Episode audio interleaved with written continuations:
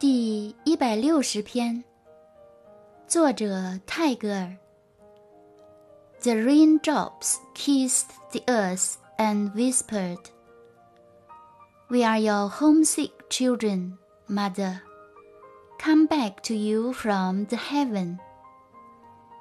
雨点吻着大地，微语道：“我们是你的私家的孩子，母亲。